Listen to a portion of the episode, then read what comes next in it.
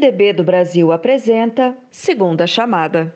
Oi, gente, tudo bem? Eu e Mara Luque, a gente recebe a cientista política Denilde Hacker, espero que eu tenha acertado sobre o nome dela, o sócio do Instituto Travessia, o Renato Dorgan, e o ex-governador Cristóvão Buarque. A gente vai falar de eleições, de pesquisa eleitoral precoce e da última desmoralização do Paulo Guedes, e também de um efeito colateral da Covid-19 que vai deixar muita gente preocupada. Tenho certeza que acho que tem gente que vai sair correndo para finalmente tomar vacina. Na área só para membros do My News, a conversa sobre desinformação nas redes sociais, principalmente do Twitter, que finalmente vai deixar usuários denunciar fake news. Quantas vezes, hein, gente, você já foi lá tentar denunciar alguma desinformação, alguma notícia? Isso não acontecia, mas parece que agora vai. Conversa vai ser boa, começa logo depois da vinheta.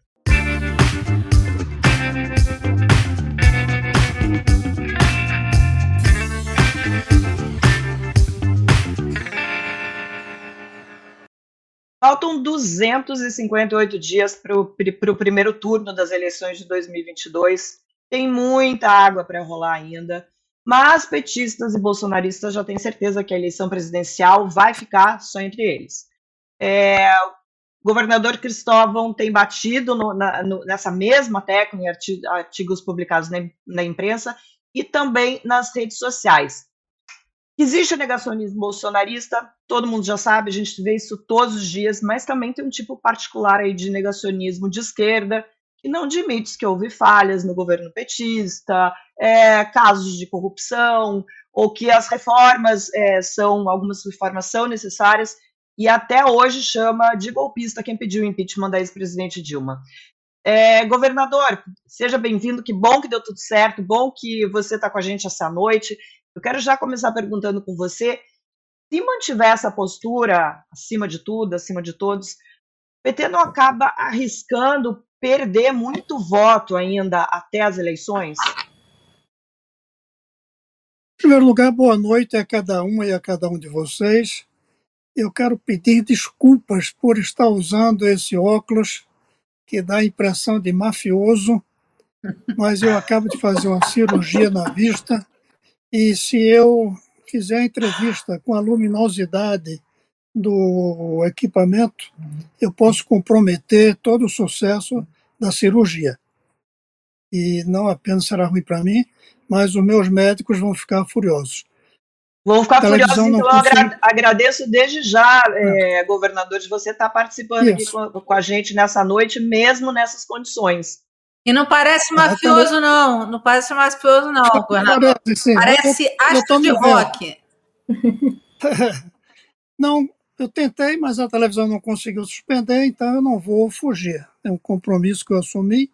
Eu estou aqui. Respondendo à pergunta, não há dúvida que se o PT continuar querendo fazer uma eleição entre o PT e Bolsonaro, corre o risco de perder. Corre o risco de perder pelo, pela quantidade de rejeição que ainda existe contra o PT, como aconteceu em 2018 com o Haddad, um excelente candidato, e perdeu pelo voto nulo. Se o PT continua dizendo que vai desfazer tudo que o Temer fez, que vai voltar a tudo o que era lá atrás, 20 anos atrás. E não vai querer voto dos golpistas. E, portanto, um milhão de pessoas que foram, que estiveram nas ruas pedindo impeachment, o PT não quer o voto deles. Se continuar assim, corre o risco, sim, de perder. Mas como o Bolsonaro é, uma... é tão ruim, é capaz de ganhar, mas ele não vai governar. Não vai governar, porque essa eleição não pode mais ser como todas que o PT fez, o PT contra os outros. Essa é o Brasil contra Bolsonaro. O PT é aquele que, por seus méritos, é o mais forte, é aquele que tem um candidato com mais liderança, que é o Lula, por isso representa o Brasil. O Brasil. O PT tem que entender que essa eleição é o Brasil versus Bolsonaro.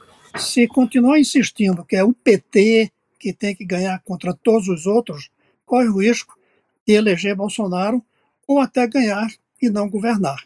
Além de que as posições radicais, atrasadas em relação à economia, que a gente vê nos artigos de petistas, essas posições não permitem governar bem o Brasil. O mundo mudou de 2003 para cá e o PT precisa entender isso. Eu tenho esperança que o Lula é capaz de ele próprio entender e não se submeter às posições de guerrilheiros fora de moda que o PT ainda tem.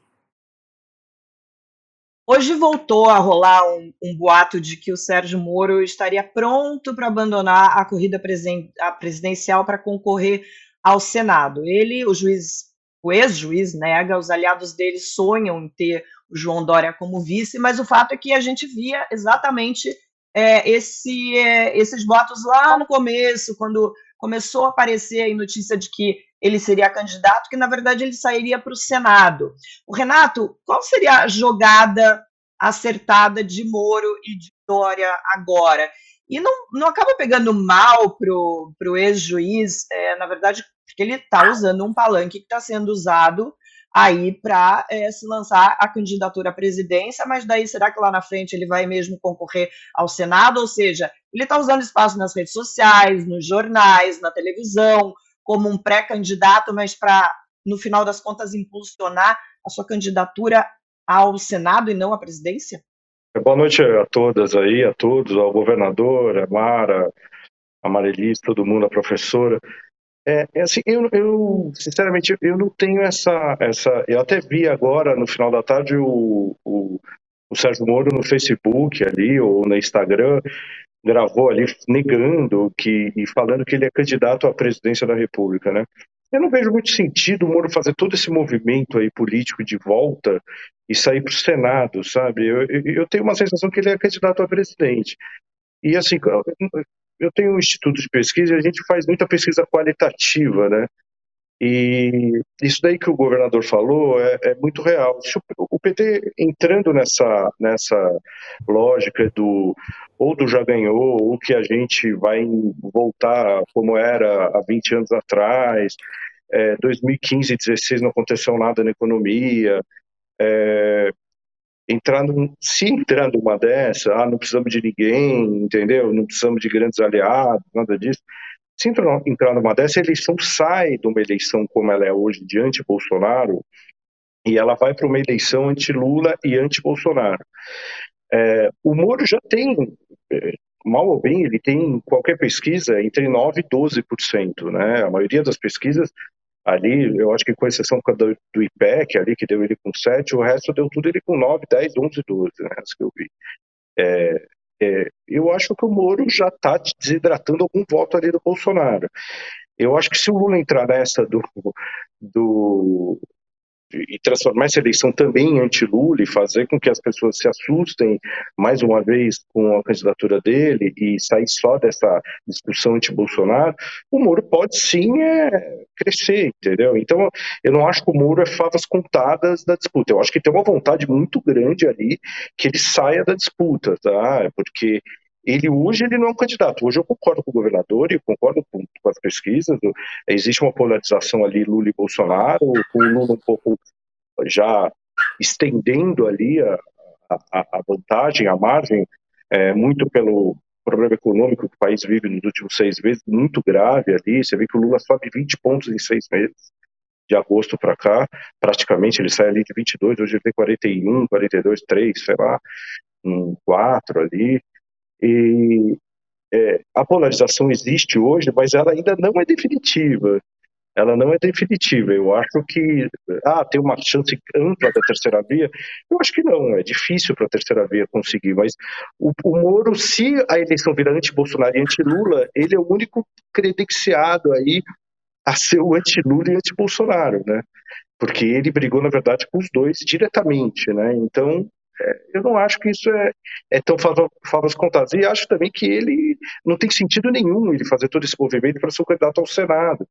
É, ele não é um grande, não é um grande articulador político. Ele vai para o Senado ali, num eventual governo do Lula ou sei lá, Bolsonaro, e ele vai ficar ali no Senado oito anos. Eu não sei. Eu não, não consigo entender se for essa a estratégia dele. Eu acho que ele é candidato a presidente, e eu acho que ele é, é, é, existe um certo temor do bolsonarismo, principalmente com ele ali é, atrapalhando aquele voto de direita, de centro-direita, de rompimento do sistema. É, mas uma dobrada com o Dória também, ele precisa disso, né? Você falou aí, uma possível dobrada do Dória Vice. O Moro precisa disso, o Moro precisa dessa capilaridade nacional, ele precisa de partidos, né? Ele não tem isso. A gente sabe muito bem como que é uma campanha presidencial na reta final ali, ele vai precisar ali de partidos grandes de capilaridade. O PSDB é um bom partido para isso. Mas ao mesmo tempo o, o, governador Dória tem uma rejeição alta, né? Principalmente em São Paulo, né? É, talvez desses players, ele e o Bolsonaro são os que têm a rejeição mais alta, né? O Moro tem uma rejeição e o Lula também tem uma rejeição. São é uma eleição de rejeições, né? Não é uma eleição é, é, positiva ali, né, que a gente chama, é uma eleição que os americanos chamam de eleição negativa. Então, é uma eleição, ah, não vou votar nesse para o Lula não ganhar, não vou votar naquele para o Bolsonaro não ganhar. Ah, eu não quero ele. Então, fica uma. O Dória tem esse problema, diferente do Serra e do Alckmin antigamente, naquelas eleições que saíam carregados de São Paulo, principalmente na aprovação, né, e saiu ali com patamares de 40% de votos, 50% uhum. de São Paulo. Hoje o Dória passa ali dos 15% né, em São Paulo, que é, eu acho, talvez a praça que ele vai melhor. Então é, é, é, é difícil, mas ao mesmo tempo concordo, o Moro precisa de um partido com o PSDB, até dúvida. Deixa eu chamar a Denilde para conversa aqui com a gente, porque ah. é óbvio que existe esse debate sobre quem tem mais chance de puxar esse voto nem-nem, que é o nem Lula, nem Bolsonaro, o Moro é a aposta mais recente, mas a gente sabe que o Ciro e o Dora também querem ocupar esse posto, representar a tal da terceira via. Isso faz sentido para você? É, nesses 258 dias, tem espaço para uma terceira candidatura crescer ainda, com todos esses números que a gente tem visto, inclusive o ex-presidente Lula aparecendo em algumas pesquisas vencendo no primeiro turno? Olha, chance de acontecer sempre tem, né? Aí, boa noite a todos e a todas. É, chance de, de ter uma virada e aumentar, principalmente que acho que o, o, Renato colocou bem, há uma parcela do eleitorado que ainda está buscando um, um, candidato aí que represente o, nem, nem de um lado nem do outro, mas que consiga trazer é, esse centro. Então, é possível a, acho que as chances ainda são pequenas, dado o que a gente vê na, no, nas curvas das pesquisas, né? Tem um, uma eleição aí que está polarizada e os dois candidatos, tanto Lula quanto Bolsonaro, estão bem, bem posicionados. Mesmo com a desatração do, do Bolsonaro e mesmo com as dificuldades que a campanha dele tem e, vai, e, e tem demonstrado bastante é, perda de setores do eleitorado que são essenciais para ele, né, como os, os, eleitores evangélicos, eleitores do Nordeste, então, eleitores que, que seriam são importantes para que ele consiga pelo menos ir para o segundo turno. Ah, agora, do ponto de vista do tanto do da, dessa terceira via, acho que aqui o tanto o Moro quanto o Dória representa aí um eleitorado de centro-direita que de fato, ainda pode ter uma chance de crescimento, especialmente se o argumento do, é, do governador é conseguir de fato acontecer. Se o PT assumir uma eleição de é, e se posicionar para num, num, discurso cada vez mais de contra o, o bolsonarismo, mas também contra a centro-direita, provavelmente há uma possibilidade de fortalecer. E o Dória é um candidato que sempre sai ruim nas pesquisas e vai crescendo. Então, acho que também a gente tem que levar isso em consideração. Há uma possibilidade que a campanha dele é, de fato se, se organize e ele consiga ganhar um, um, uma, uma parcela desse eleitorado. Agora, o que eu acho difícil é os dois estarem juntos numa mesma chapa. Acho que o, o tanto o, o, Dória quanto o, o Moro têm projetos muito, é, muito diferentes, têm personalidades muito diferentes, e acho que é difícil para o PSDB assumir uma posição de vice nesse momento. Então, então provavelmente a gente teria aí um, um racha no, na terceira via, o que facilita, o que dificulta de fato, a, a uma estruturação dos eleitores é, do centro. Ô, ô, Deixa eu aproveitar que a gente está falando sobre. Oi, fala, Mara. Eu queria fazer uma pergunta para o senador Cristóvão, que é um político muito experiente, conhece bastante PT, conhece bastante o ex-presidente Lula. É, você acha que, que Lula sairia para uma eleição com chances de perder se ele achar, se essas pesquisas, enfim, começarem a mostrar é, desidratação de um lado ou de outro, enfim, você acha que ele mantém? Porque até agora, a gente está tentando falar com o ex-presidente Lula direto, ele não fala. Com a gente, ele não fala. É, a gente, enfim, até agora eu não vi. Ele, ele faz, ele está fazendo todos os movimentos, inclusive de estadistas. Não, ele não só de candidato. Eu, eu vejo os movimentos do, do ex-presidente não de candidato, mas de estadista. Ele já está se colocando no papel de presidente.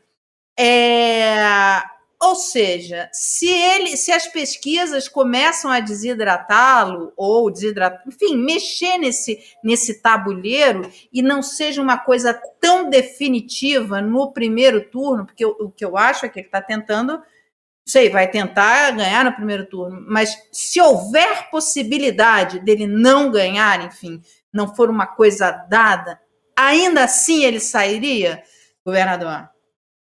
Essa é uma ótima pergunta que depende de uma variável que não é política, é a variável psicológica. O Lula hoje não é mais apenas o presidente, é um homem que passou por situações muito constrangedoras. Isso marcou muito perdas pessoais, até de morte de pessoas próximas, prisão, perseguição. Então ele tem um lado político de querer ganhar a eleição e tem um lado psicológico de querer ir à forra contra todo esse pessoal. Então tem que ver o que é que vai pesar mais. Ele é muito lúcido e é bem capaz de não ser candidato sem uma margem grande de chance de ganhar. Mas, primeiro, eu creio que o PT e ele próprio estão subindo no salto alto. Estão achando que ganham de qualquer maneira. E segundo, até quando ele pode chegar e dizer ao PT: não sou mais candidato? Tem um limite para isso. Talvez esse limite já tenha passado. Ou o limite, que esse sim eu acho que ele deveria ter definido lá atrás, seis meses, de dizer: PT, vamos nos compor com, os outros, com as outras forças democráticas e escolher um nome, tipo foi Tancredo, um uhum. nome uhum. sem grande rejeição. Eu acho que isso já passou também. Então eu tenho a impressão que, nessa altura, dificilmente o Lula deixará de ser candidato. O que eu tenho esperança é que ele é capaz de ser candidato sem se submeter à pressão, ao controle dessas forças mais antiquadas do PT. Fiz questão de não dizer radicais, uhum. porque muitas vezes as pessoas são chamadas de radicais. Não são radicais, são antiquadas. Eu gosto de chamar de ex esquerda com X. Não são mais de esquerda. Esquerda é compromisso com o futuro. Não pode ser de esquerda quem é nostálgico. E esse pessoal do PT, chamado radical, que não é radical, ele é nostálgico. Ele está ou nos anos 50 ou, nos, ou em 2003. Não está em 2023. Então, eu ainda tenho esperança que o Lula é capaz de, como você mesmo disse, Mara, assumir essa posição de estadista. Dizer, eu sou o candidato do Brasil. O PT é um instrumento desse processo. Não é quem vai ganhar, é apenas um instrumento, é uma plataforma. Então, é, eu tenho esperança que seja possível. E aí ele se consolida, para ganhar, de preferência no primeiro turno, porque essas quatro semanas não serão três esse ano, entre primeiro e segundo turno, com milícia na rua, soldados nos quartéis, uma crise econômica que virá será muito ruim. Então, ganhar no primeiro turno, a meu ver, seria muito bom para o Brasil. É, e para o presidente. Deixa... Oh, desculpa, Marilins, desculpa, desculpa. Pode... Não, vai lá. Não, é porque eu imagino que para o ex-presidente, quer dizer, seria uma derrota além da derrota eleitoral. Ele entrar numa disputa com o risco de perder, porque hoje ele conseguiu reverter toda aquela é, aquela diversidade da prisão, ele conseguiu se colocar e colocar toda, é, enfim, toda a narrativa, enfim, tudo que foi colocar, que é, a perseguição, que foi uma perseguição, que não foi, enfim, ele se coloca isso mundialmente. Ele é respeitado, ele é uma grande liderança política. Isso é incontestável. E, e o governo dele foi um governo de prosperidade, os dois governos, com erros, enfim, e a gente pode discutir, mas houve um período de inclusão muito forte. Se ele perde uma eleição, senador, eu acho que é um, um prejuízo muito maior do que o prejuízo eleitoral, né? Enfim, é, se ele entra numa eleição onde ele não tem a certeza de que ele vai ganhar, onde ele já não esteja com esse. Para ele, vai ser um ônus muito maior do que o ônus eleitoral. Sem dúvida alguma, seria um desastre biográfico completo. E, nesse sentido, eu creio que ele vai buscar essa confiança. Certeza ninguém nunca tem, é. mas uma confiança da chance de ganhar, que hoje ele tem. Mas ninguém sabe se vai continuar com esse discurso de alguns petistas, um discurso isolacionista. O melhor, por mais que ele tenha dado a volta por cima, o Lula ainda, a meu ver, não ganha só com os votos do PT. Pode até ter mais votos do que, do que Haddad, até porque o Bolsonaro terá menos votos também, não terá facada, não terá novidade, mas a volta por cima que ele deu até aqui não é bastante se o PT continuar jogando contra ele. Deixa eu só voltar é, um pouco nessa questão de, de pesquisa, que é, é, é um assunto que a gente está falando já desde o ano passado. Essa, essa Tá, o mandato inteiro do Bolsonaro, parece que a gente estava só falando de eleição e não do que teria, teria que realmente falar. E aqui atrás eu falei sobre a, essa possível vitória do ex-presidente Lula no primeiro turno, por conta dessa pesquisa da Quest que saiu na semana passada, é, foi a primeira pesquisa agora de 2022, que dá Lula com 45% das intenções de voto e Bolsonaro teria 23%, o ex-juiz Sérgio Moro 9%. Mas vocês lembram o que eu falei aqui no começo? Ainda faltam 258 dias para o primeiro turno. Denilde, eu queria aproveitar a tua presença aqui, você que estuda pesquisas eleitorais, está até preparando um livro sobre o tema para a nossa coleção My News Explica. Essas pesquisas, tanto tempo antes da eleição, elas servem para quê? Bom, elas têm é, vários, é, várias funções. Uma delas é sinalizar né, a posição de cada um, é, de cada candidato. Então, tem aí um papel importante. É, apesar do se a gente ter que olhar essas pesquisas é, em, cada, em cada momento, né, porque o, ela está ela tá medindo é, o que, que, é a percepção do, do, dos entrevistados naquele momento, e, e, a gente tem ainda, como você falou, ainda mais de 250 é, dias de, de, até chegar ao processo eleitoral e até entrar na campanha de fato, que tem aí todo o processo de campanha que, dos debates, da, da campanha na, no, na TV, na rádio, nas, nas, redes sociais. Então, isso vai, vai gerando aí para o eleitor informação, mas ela é um importante sinalizador né, de qual é a posição de cada um deles, serve também para os candidatos entenderem os perfis, né, qual é o perfil do seu eleitorado, ou qual é o eleitorado que ele tem que é, ter uma determinada mensagem ou como essa mensagem chega para o eleitorado também. Então, então ela, as pesquisas são bastante importantes, apesar de terem muitas críticas sobre como que elas são feitas, é, qual é o se de fato elas representam o, o a percepção do eleitorado, né, se tem validade, tem validade. Ah, obviamente, tem diferenças de, de, metodologia que acabam afetando a, a, a, qualidade da pesquisa, mas as pesquisas elas são bem importantes para esse processo. E ela é uma ferramenta da democracia, que é também perguntar para o eleitor o que, que, ele pensa do processo, antes do efetivamente do resultado nas urnas de fato, o exercício é, do, do, direito ao voto. Mas ela é bastante importante e eu acho que a gente, de vez em quando, olha as pesquisas de uma forma é, ingênua no Brasil. Há, muitas vezes as informações são truncadas, né? a gente não tem o quadro do que, que de fato foi perguntado para o eleitor, mas elas são de fato muito importantes. É, deixa eu aproveitar e trazer, trazer o Renato aqui para a conversa, porque olha só, para a gente ter uma ideia do peso das eleições no Brasil agora. 47% dos brasileiros acham que depois das eleições tudo vai continuar como está. 26% dizem que vai melhorar e 24% que vai piorar. Esses números são do Instituto Travessia. Renato, você que é um dos sócios do Instituto, como é que você lê esses números? Eu acho, eu acho que primeiro é, é a desesperança na política, que é um movimento que vem ali desde 2014 e, e se agravou ali, começou a mostrar é, reflexos na eleição de 2016, reflexos práticos, né?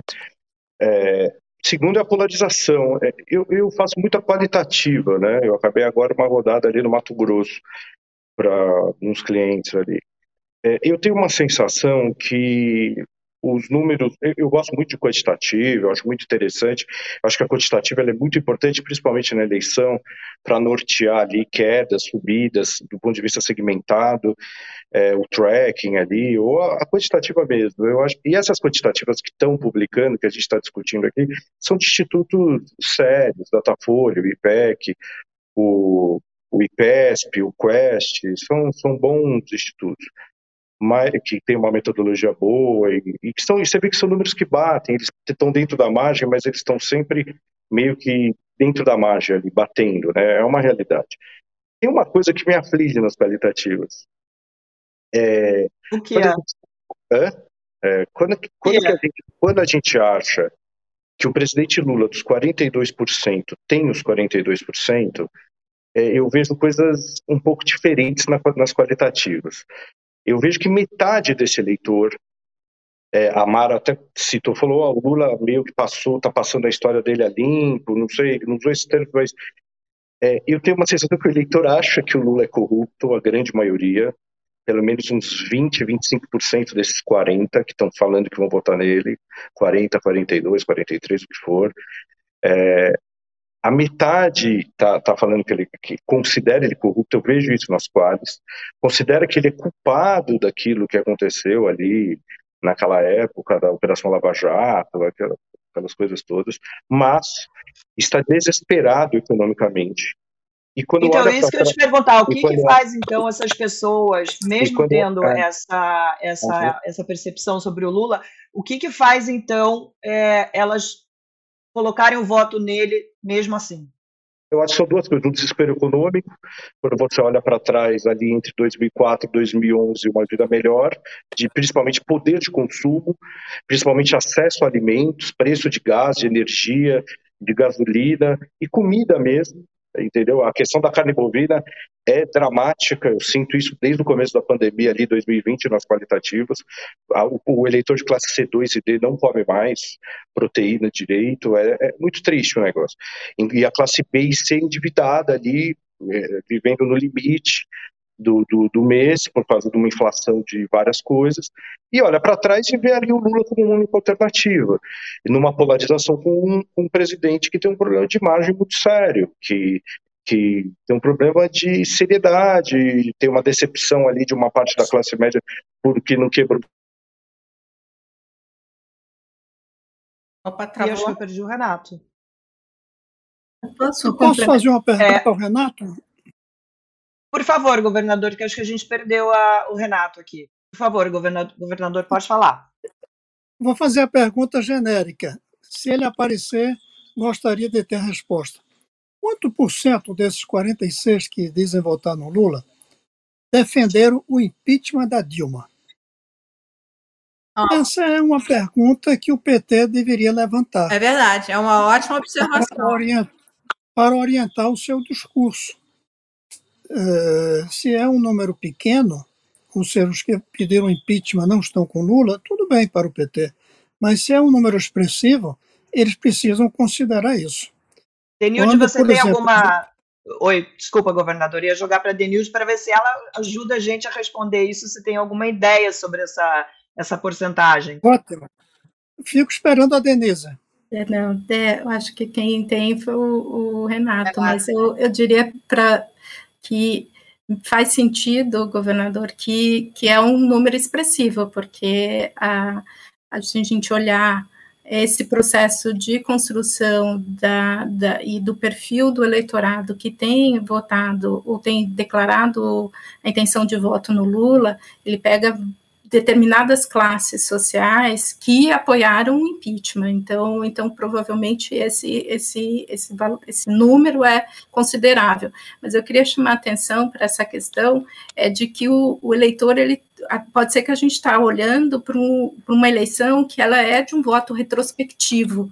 Eu olho para o que eu vivi é, mesmo com todos os escândalos que tiveram, mesmo com todas as situações, o, eu olho para a situação em que eu vivo hoje e a, a, olho a situação que foi o governo, o governo Lula. E não o governo Dilma, porque eu acho que essa é a grande diferença que, que o PT na narrativa está tentando fazer, é não trazer o período Dilma e sim manter uma ligação com o governo Lula, que aí sim o, o eleitor tem uma visão positiva daquele momento de crescimento, de ganhos é, econômicos, de acesso. Então, eu voto não só porque eu confio no candidato, mas eu voto porque eu quero retomar uma posição é, social e econômica que eu tive naquele no, durante os governos dos anos Lula. Mas para isso o governo teria que o, o, PT e o Lula vai ter que desconectar do período da, dos anos é, Dilma. Ô, Denilde, mas Deixa... o PT pode é, é, buscar, e eu acho que estão fazendo isso, enfim, tentando ali, porque tudo o que houve de inclusão no governo, nos dois governos Lula, eles tiveram que devolver nos governos Dilma, né? Quer dizer, o filho na faculdade teve que sair no governo Dilma, recessão, desemprego, enfim, todo aquele estrago que, que foi a, a nova matriz econômica. É, isso não é uma avaliação, não é uma opinião, é o que nós vivemos. Então, o PT pode fazer isso e tentar esconder isso e focar no período Lula, mas a, a, a, é, os concorrentes vão bater em cima direto, sabe? Porque a verdade é que o governo Dilma empurrou a gente para uma recessão que a gente está atolado até hoje. Quer dizer, é. o governo Bolsonaro não resolveu, aprofundou, virou uma confusão, é, um atoleiro cada vez maior. Então, quer dizer, é, eu acho que os concorrentes vão vir batendo. É, é o grande calcanhar de Aquiles do, do, do ex-presidente Lula. Desculpa aí, é o grande calcanhar de Aquiles. Aí, viu? Desculpa, Mas... eu falei do PT caiu. É tão forte o negócio que, que caiu o meu negócio aqui. O, é, desculpa aí. Mas tem uma pergunta para você, Renato, que o, que o senador fez. É. Qual que é, senador? Eu fiz uma pergunta, a Denilde respondeu, mas ah. gostaria de ouvir a sua opinião como pesquisador. E ela própria disse que você tem mais condições. A pergunta é: desses 46% que dizem votar no Lula, quantos foram defensores do impeachment da Dilma? Eu acho que Porque... eu, não tenho esse, eu não tenho esse cálculo, mas acredito que uns, uns 20% facilmente. Tá? Nossa, então é facilmente. é expressivo, né? De 20 a 25%. Não, e eu acho que, e eu acho, por isso que eu acho que é frágil ainda, é uma eleição ainda anti-Bolsonaro, e ela é frágil ainda. Quando essa história de, de, da prisão do Lula for contada por, por um player que não é só o Bolsonaro, porque o Bolsonaro já virou um interlocutor que as pessoas já não levam tão a sério. Claro, ele tem o eleitorado dele cativo, tudo, mas essa história vai ser contada pelo Moro, que é um dos players principais é, antagônicos ali ao, ao Lula, né?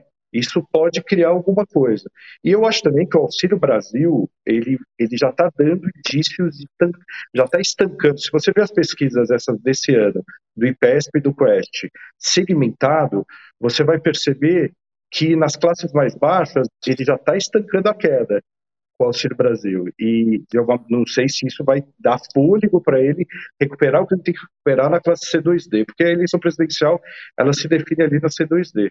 Mas uma daquelas minhas aflições que eu estava falando é que a, a, a, gente, na quantitativa, o grande erro no Brasil, é, e os Estados Unidos também tem esse erro, já os franceses e os alemães, eles nos ensinam diferente, é você prestar atenção na espontânea. É, eu peço, por favor, para análise, vocês analisarem espontâneo. Os números indecisos na espontânea para presidente ainda giram em torno de 40%, entendeu? O eleitor só está respondendo de bate-pronto Lula e Bolsonaro, e daí terceira via ali não passa de 2, 1% na espontânea. Isso quer dizer que na cabeça do eleitor, que está desconectado, a grande maioria do brasileiro está desconectado de política, a eleição ainda é uma polarização do Lula e Bolsonaro, uma polarização histórica ali, que era PSDB e PT, e depois ficou Bolsonaro e PT.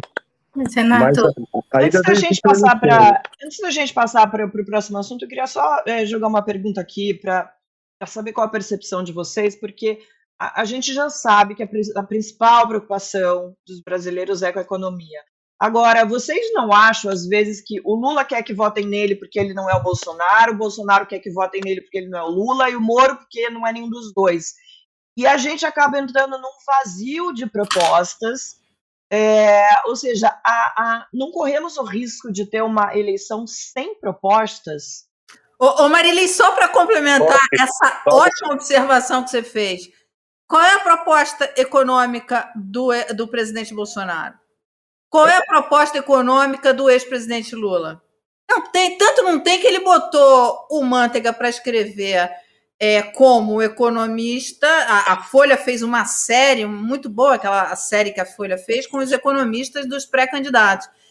E o ex-presidente colocou o Guido Mantega, mas disse que não era. Não é, é, mas não é, não é a política econômica, não está claro. A, é porque a, a repercussão... É porque o, o, aquele governador falou, o salto alto estava exagerado, a repercussão não foi legal, a, a, a história eles estão pulando 2014, 15 e 16, e o Manteiga é o símbolo daquela derrocada final da era Dilma. Então, assim, eles colocaram ali e viram que o eleitor não está engolindo qualquer coisa. Eu sinto isso nas qualitativas, que o Lula é uma grande opção de desespero total. Ali, claro, 20% vai com ele. Eu acho que o Lula está no segundo turno, entendeu? Não acho que ele corre risco nenhum de não estar no segundo turno. Eu acho que ele está no segundo turno, ele pode até ganhar no primeiro mas eu acho que esse, esse, essa sensação de salto é, é, é uma coisa perigosa. Eles perceberam que eles colocaram manteiga e daí começou uma repercussão muito grande, não é possível. Quer dizer que não vai mudar nada, entendeu? É achar que vai ganhar só com as massas, com o C2T. Mas eu acho que eles têm essa sensação que eles vão ganhar com o C2T. Não, eu só ia chamar. Denilde, só jogar de volta para você, porque você queria, queria falar também. É, não, eu só iria colocar duas coisas, é, dois pontos.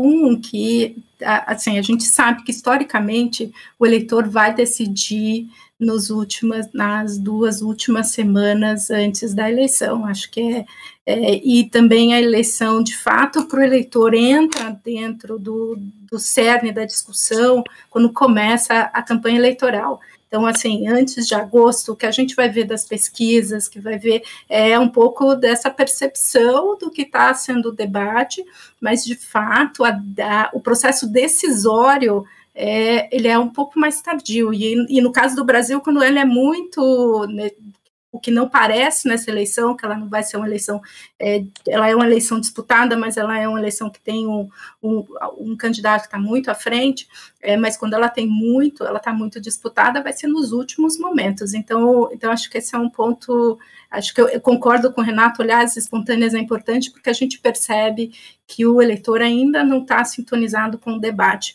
E aí, é, o segundo ponto que eu queria colocar é que, neste, nesse momento, é, a, gente vê pouca discussão de propostas mesmo. Acho que a gente ainda não tem as campanhas é, definidas, ah, os, os, candidatos ainda não estão com o seu time de, de, é, de, assessores definidos, claramente definidos, para ter um, os temas e para ter as discussões. Acho que isso a gente vai ver ao longo do, do semestre. É, mas ela também parte desse momento da discussão no Brasil em que a gente não tem uma discussão temática. A gente não viu isso durante o governo é, Bolsonaro, né? Acho que a gente viu muito pouco de discussão de políticas públicas, de política econômica, a questões é, relacionadas a quais são as opções em termos de, de, de, de políticas de acesso, mas a, a, a minha percepção é que isso vai acontecer a partir daí do, de, principalmente a partir de abril, quando as campanhas já estiverem todas montadas.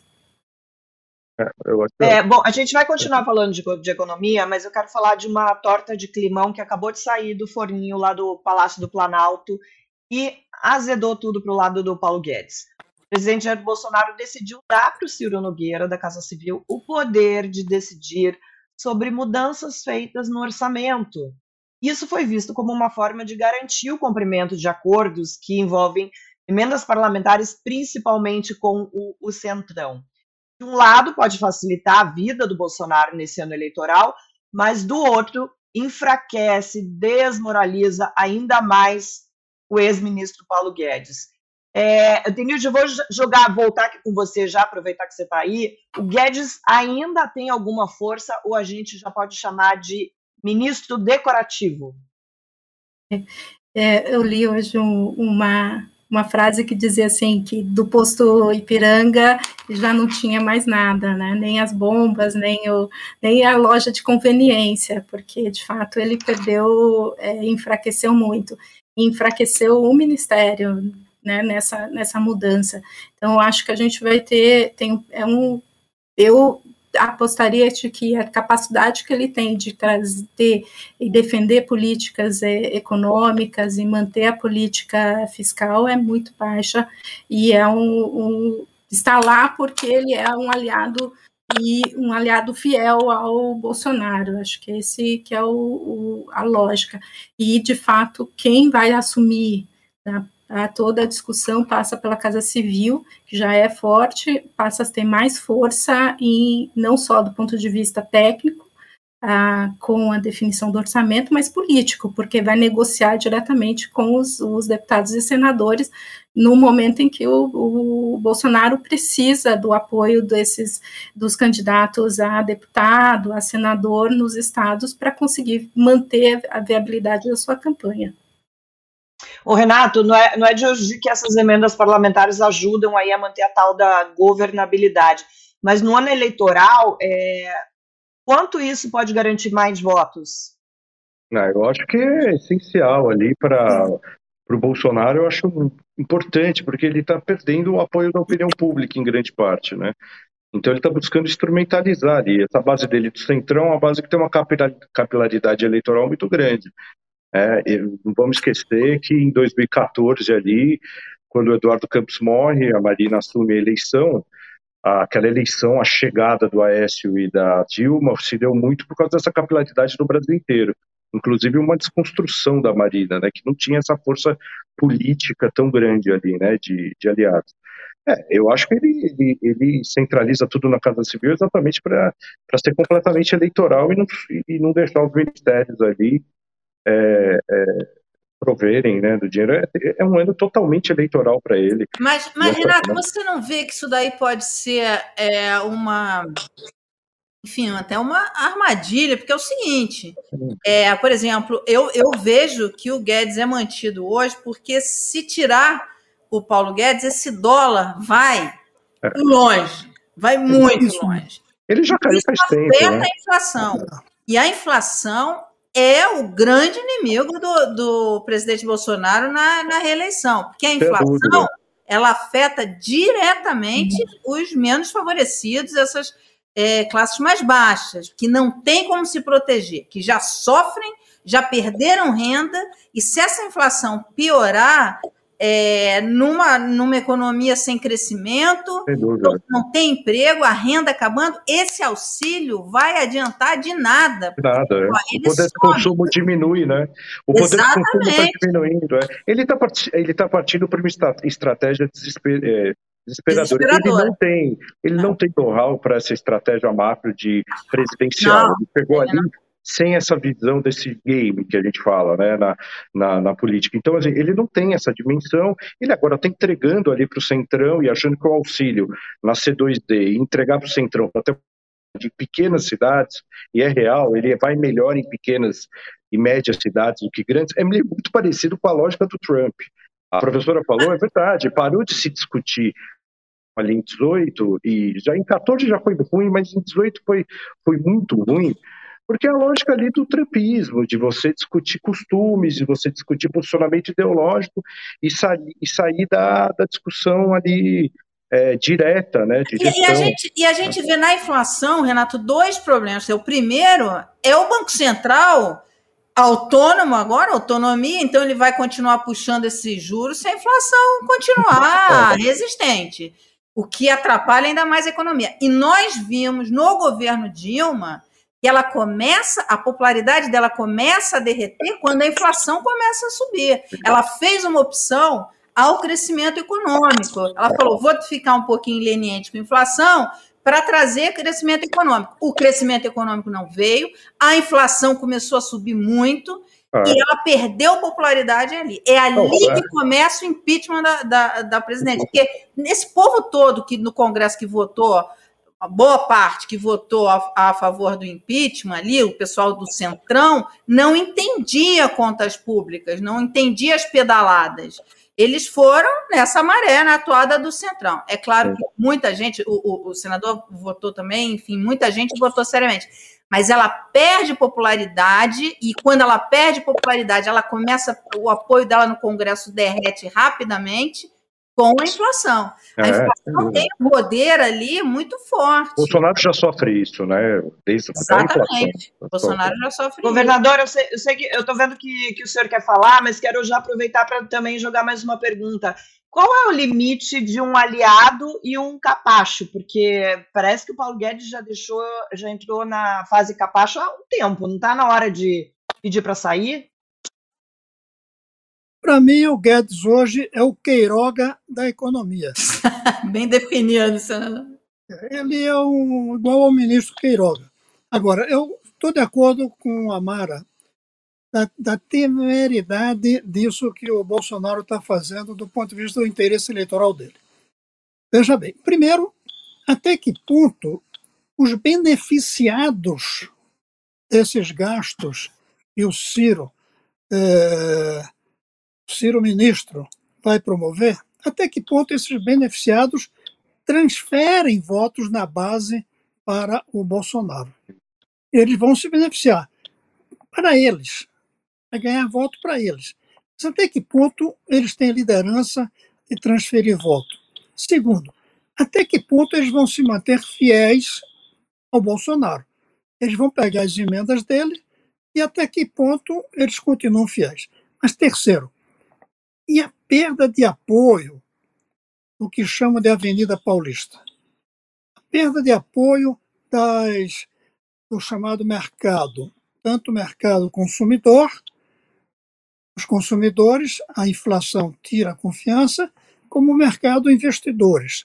Então, o Bolsonaro corre o risco de, ao prestigiar o Ciro em vez do Guedes, ele está jogando contra si próprio e contra o país, obviamente, que a inflação começa a se terminar é muito difícil.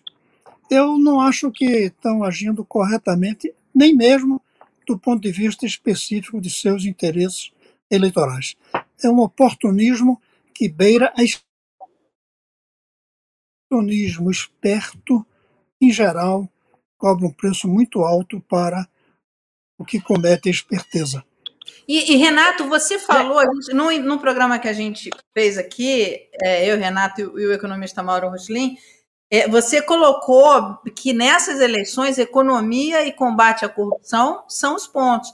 Quer dizer, quando você fala isso, quem que apresentou é, é propostas econômicas? O Ciro, que já está apresentando é. desde, já escreveu até livro. O Dória apresentou uma equipe. O Dória apresentou uma equipe, é. colocou Meirelles, e, aliás, uma equipe com mulheres consideradas ali muito muito respeitadas ali muito, é, no mercado, na, na, economia, enfim, com, com trajetórias, com experiência e tal. E mesmo é, o, o Moro, que todo mundo fala, ah, não tem nada, não sabe nada, ah, é, ele apresentou um nome é, muito bom, que é o Afonso Celso Pastore, que é um nome ali muito reconhecido. A hora que ele. E foi quem escreveu o artigo na Folha pelo. É, pelo ex-ministro. Então, quer dizer, ele, ele assumiu que o coordenador de campanha dele é o Afonso Celso Pastore. A hora que ele começar a falar, é que ele ainda não começou a falar, enfim, mas a hora que ele começar a falar, você tem o, o Ciro Gomes, que a gente nem falou pouco aqui, o Ciro Gomes, que tem uma, história no Ceará para mostrar que participou do plano real, que, que controlou a inflação. Você tem o Dória, que trouxe a vacina. Foi, não fosse o Dória, a gente estava esperando muito tempo a vacina. E que traz na equipe econômica o Meirelles, que inclusive serviu ao governo Lula. Né? É isso mesmo. Então, é, eu, e, e você tem o, o ex-juiz que que está ali com a bandeira dele de anticorrupção, e se isso fala ao coração do eleitor, ele tem ali a sua bandeira. É, além disso, tem um outro componente que eu li, que eu acho que pode mexer ainda bastante nesse tabuleiro, é uma aproximação é, do Ciro Gomes com Joaquim Barbosa, Joaquim Barbosa apoiando a candidatura Ciro Gomes, que é uma, uma outra bandeira de anticorrupção, porque botou um monte de gente na cadeia também. Então, eu acho que ainda tem água para rolar aí debaixo dessa ponte eleitoral. Muita água, muita água. Não, eu acho que não está dado, sabe, como se. É porque, assim, muitas vezes a gente conversa e parece que já estamos lá em não, não. E eu acho que não é bem isso, né? Não, é que eu acho que não está dado e eu acho que é que é uma eleição ainda anti-Bolsonaro. Ela já começou porque o Bolsonaro começou, né? Ele começou em 2019, em janeiro de 2019, a eleição. Só que assim, é, ele, ele, ele é uma eleição anti ele. Anti ele, diretamente, leva à questão do, do Lula. E tem a questão econômica, que eu acho que é o principal problema hoje do Brasil, passando aí a Covid. Claro, a gente sabe que está aí a Covid ainda, mas morrendo muito menos pessoas, e a gente sente no eleitor ali que ela passa a ser um um problema menor. Ela é um problema, mas ela é, ela é um problema menor. E a economia vira um grande problema, o poder de consumo e a comparação com o governo Lula. Eu tenho uma, a questão do Ciro, assim, ele, é, ele tem, tá sempre preparado, discutindo gestão, não sei o quê, mas ele tem um problema, que é o mesmo problema que a Marta Suplicy tem em São Paulo, e que a Marina sofre também. Eles estão, ele está embaixo do guarda-chuva do PT de qualquer jeito. É difícil você vincular a segunda opção do voto dele é, do Lula. E isso é muito complicado numa eleição que tem o Bolsonaro do outro lado, que vai ter uma, um voto útil final contra o Bolsonaro. Uhum. Então o Ciro vai ter sempre um problema de estourar ali aquele, aquele patamar de 10, 12% por causa do, do Lula, que o Lula vai acabar sendo a opção do voto útil lá em cima. Na Já pesquisa o... da Quest mostra isso que você está é, falando, porque coloca eu tenho assim. essa sensação, em Quali também, que daí quando você aperta, o cara, Lula, é tudo Lula, Lula, Lula, e assim, o eleitor de classe média, a, a centro-direita, à direita, ele vê o Ciro e fala que ele é ligado ao, à esquerda, então é, é eu acho que ele, ele desses, ele tem um teto. O Dória tem um problema de rejeição. O Dória foi defenestrado pelo bolsonarismo nas redes sociais durante três anos. Ele foi destruído. E você ouve no Roraima, num grupo em Boa Vista, você ouve em Picos, no Piauí, que ele é péssimo, o pau apertado e os caras nem conhecem ele porque o bolsonarismo destruiu ele na rede social, né? E São Paulo ele tem uma rejeição, eles conseguiram a rede social bolsonarista conseguiu incutir no Dória a culpa do fechamento do comércio e o quebra-quebra. Você vai conversar com um cara de classe A, B em São Paulo, ele rejeita hoje mais o, o Dória do que o Lula. Então, assim, por isso que eu falo do, do, do, Moro, claro, ele tem a rejeição, mas a rejeição do Moro é no eleitor raiz do Bolsonaro e do, e do Lula. Então ele tem uma flexibilidade maior de votos, na minha opinião. Isso não quer dizer que ele vai ganhar ou que ele vai eh, passar o Bolsonaro. Eu, eu acho que a melhor hipótese aí que pode acontecer, o melhor cenário, é uma disputa pelo segundo lugar entre Bolsonaro e Moro e a melhor hipótese, não estou falando que vai acontecer. E o Lula ali no segundo turno. E daí vai ser uma outra eleição, se for Moro e, e Lula, porque daí vira uma eleição anti-Lula. É por isso que a terceira via quando é, o PT e o, e o, próprio Bolsonaro, eles, e o grupo do Bolsonaro lê, o Moro é o grande risco. Agora, eu não sei se o Moro vai se organizar direito, vai construir uma aliança política necessária, se ele vai ter a comunicação necessária. Isso já é uma outra história. Mas ele, se você olhar ali no horizonte qualitativo, ele é, ele é perigoso. O Círio Dória eu vejo já um patamar. O Eduardo Leite tinha uma narrativa muito, muito boa. Uma narrativa, mesmo sendo desconhecido, tendo uma números quantitativos baixos, ele tinha uma narrativa interessante para chegar lá na frente como grande cara, como Eduardo Campos tinha em 14, né? Mas olha, Renato, quando você fala tudo isso, que eu concordo, eu vejo uma contradição quando diz que ainda tem muita água para rolar. É, não, é... Pelo visto, não tem tanta água para rolar. Tem porque, esse, tem porque a polarização é uma coisa, é. Se não rola, se não mudar muito o game, vai ficar igual. Se o Moro não se mexer, eu tenho uma sensação que se o Moro não se mexer, conseguir um partido de médio e grande porte ou uma coalizão grande, é, e, isso vai ficar meio pavas contadas Lula e Bolsonaro. E dali entra o plano Lula de querer levar a eleição do primeiro turno, de, de ir para uma destruição ali no antibolsonarismo. Mas eu acho que tem águas para rolar. Eu acho também que o Dória sobe, o Ciro sobe. Eu acho que tem. E eu acho que. Eu estou esperando a eleição entrar na, na fase anti-Lula. Vai entrar.